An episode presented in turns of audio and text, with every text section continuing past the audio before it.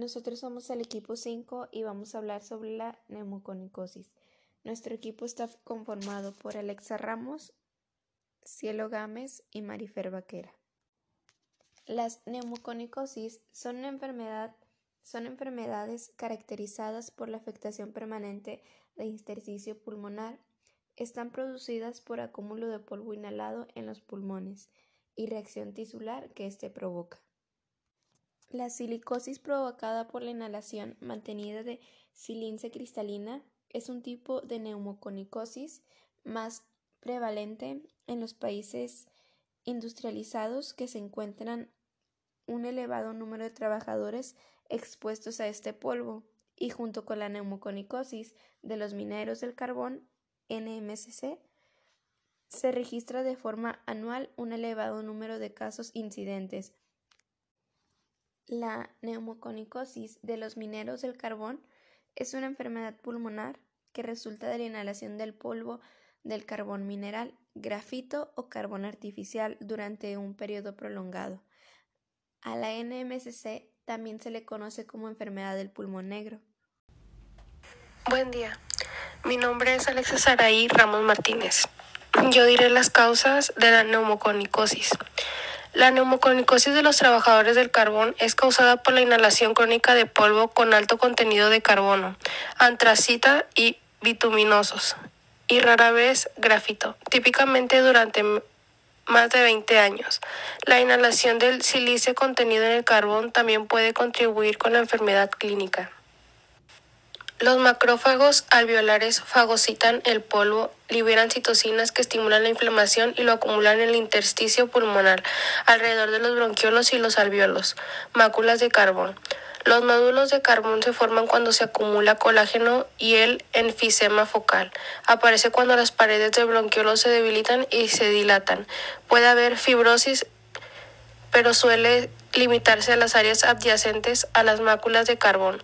La distorsión de la arquitectura pulmonar, la obstrucción al flujo del aire y el deterioro funcional suelen ser leves, pero en algunos pacientes pueden ser muy destructivos. Se describen dos formas de neumoconicosis de los trabajadores del carbón. Una, simple con máculas de carbón invisibles. Dos, complicada con coalescencia de máculas y fibrosis masiva progresiva. Los pacientes con neumoconicosis de los trabajadores del carbón siempre desarrollan fibrosis masiva progresiva en una proporción cercana al 1 o a 2% al año. Racialmente se ha reconocido la rápida progresión de la neumoconicosis de los trabajadores del carbón a la fibrosis masiva progresiva en los mineros jóvenes, especialmente en, el estado en los Estados Unidos, en comparación con el resto del mundo. En la fibrosis masiva progresiva los nódulos se unen formando masas negras de parénquima con aspecto gomoso. En general en los campos pulmonares superiores y posteriores la masa puede invadir y destruir los vasos y las vías aéreas o sufrir cavitación. La fibrosis masiva progresiva puede aparecer y progresar incluso después de haber cesado la exposición al polvo de carbón. A pesar de las semejanzas entre la fibrosis masiva progresiva inducida por carbón y la silicosis conglomerada, la aparición de fibrosis masiva progresiva en los trabajadores del carbón depende del contenido de sílice de carbón. Sin embargo, la exposición a sílice en carbón es necesaria para la progresión de la neumoconicosis del trabajador del carbón. A la fibrosis masiva progresiva y la exposición a grafito solo puede causar neumoconicosis del trabajador del carbón, pero no la progresión a fibrosis pulmonar progresiva. Un pequeño porcentaje de los pacientes con neumoconicosis de los trabajadores del carbón evoluciona más tarde a fibrosis pulmonar generalizada.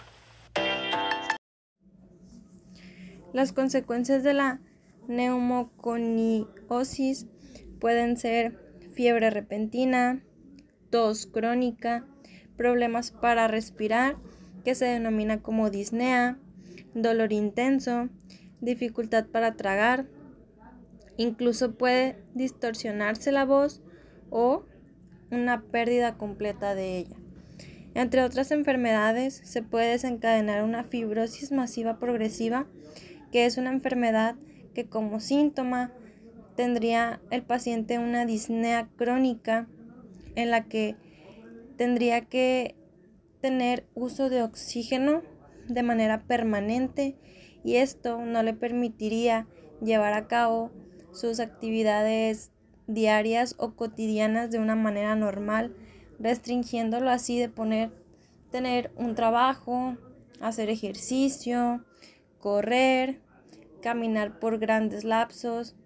Sería un limitante muy importante para un paciente el tener este estilo de vida.